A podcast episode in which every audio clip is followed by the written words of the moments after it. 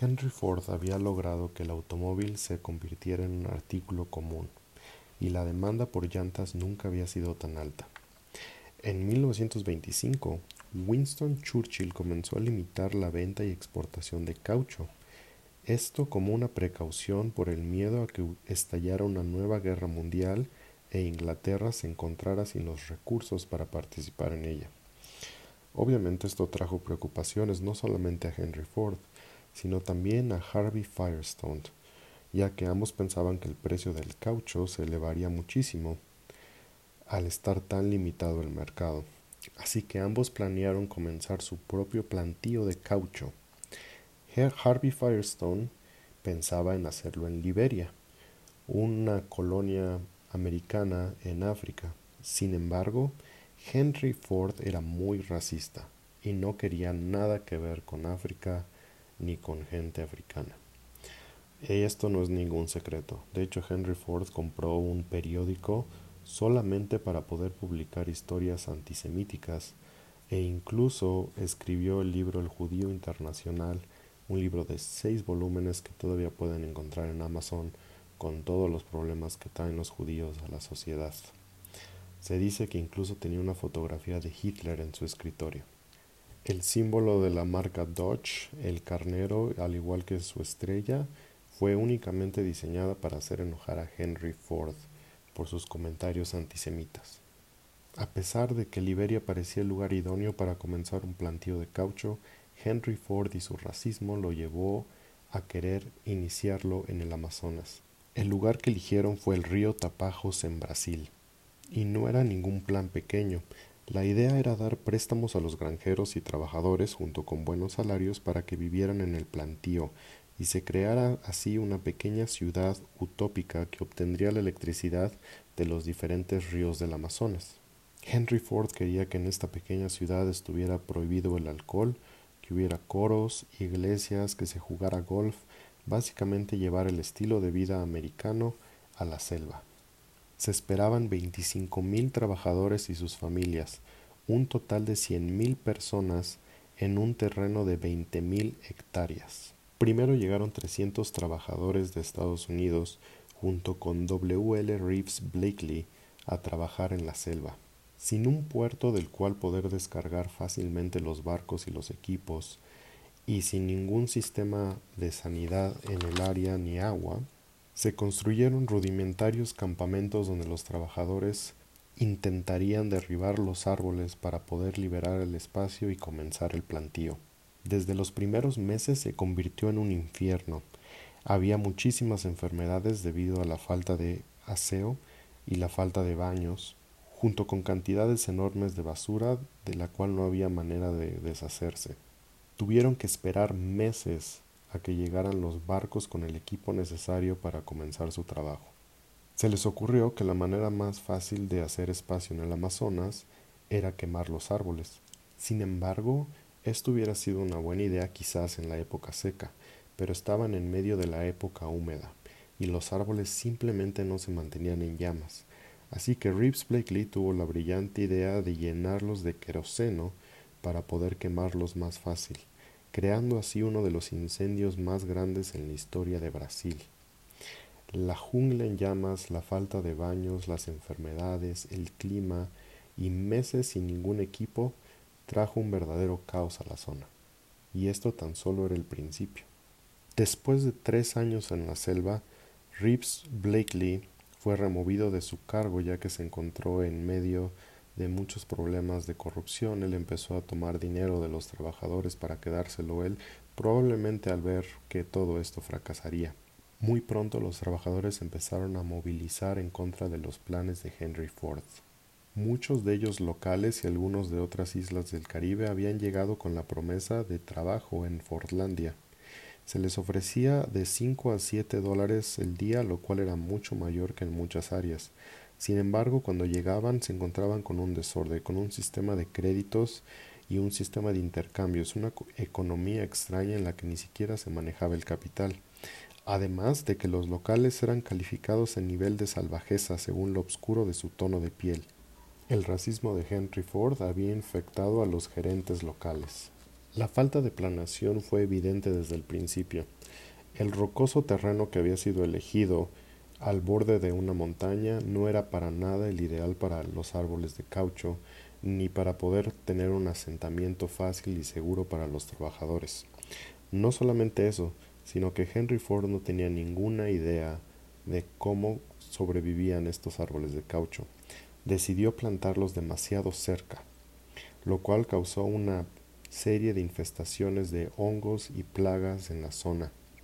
Al ver que los árboles comenzaban a morir debido a estos hongos, se tomó la tonta decisión de plantar más y más y más árboles, cada vez más cerca uno de otros, propiciando así aún más infestaciones.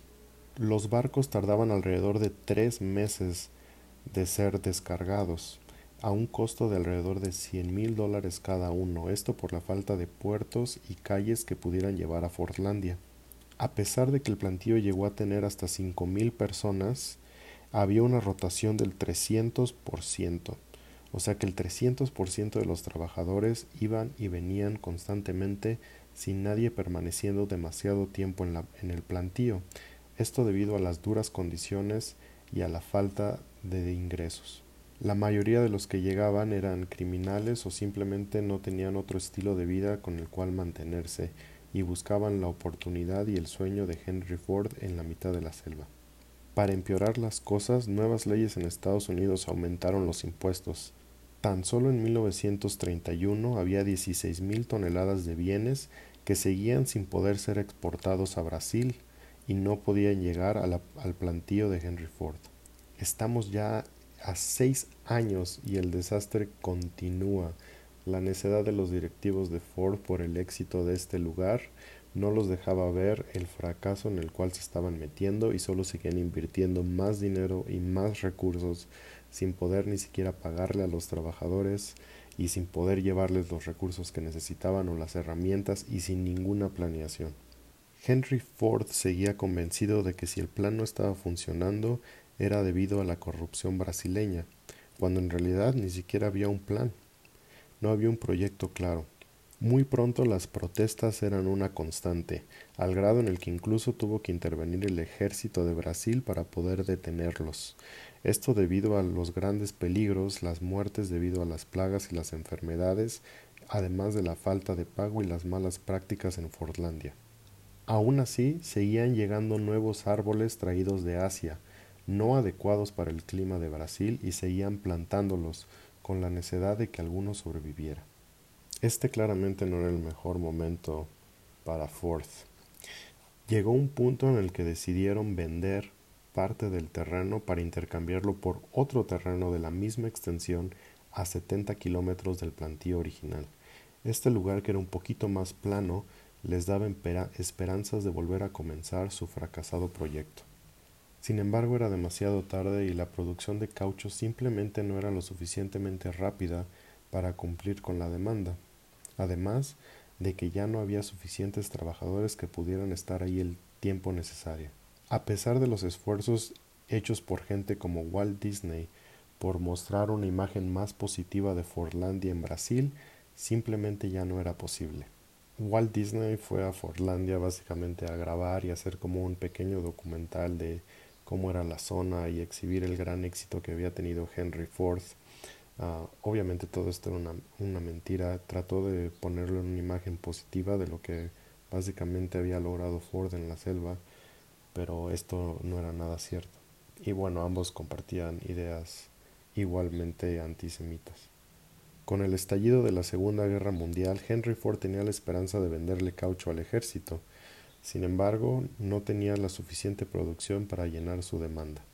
Los trabajadores comenzaron a abandonar el terreno y los bosques empezaron a morir por la escasez de agua y plagas.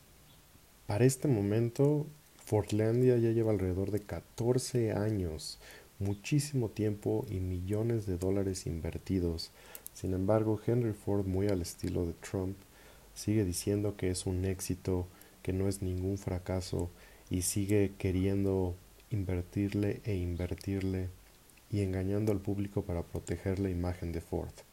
Por políticas de la guerra, el gobierno pasó a construir en Portlandia la embajada de Estados Unidos en Brasil, además de utilizarlo como un terreno para poder estacionar aviones durante la Segunda Guerra Mundial. Las escuelas y los hospitales fueron donados para uso del ejército y de la comunidad. Finalmente, en noviembre de 1945, Henry Ford II, el hijo de Henry Ford, vendió Fordlandia.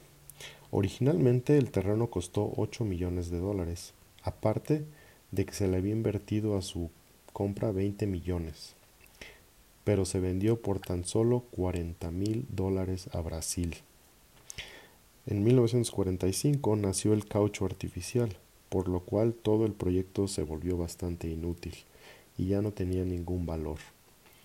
Después de 20 años se habían invertido lo que hoy en día equivaldría a, a 3.500 millones de dólares y se volvería probablemente el peor fracaso de Henry Ford. No se utilizaría ni un gramo de caucho de Fordlandia. Veinte años estuvieron ahí plantando árboles y no surgiría de él ni siquiera una llanta. No solo eso, sino que Henry Ford jamás visitó el plantío en esos 20 años. Espero que hayan disfrutado la historia del caos de Fordlandia, algo que definitivamente no me esperaba. Nos veremos pronto aquí en Radio Automotriz con más historias interesantes.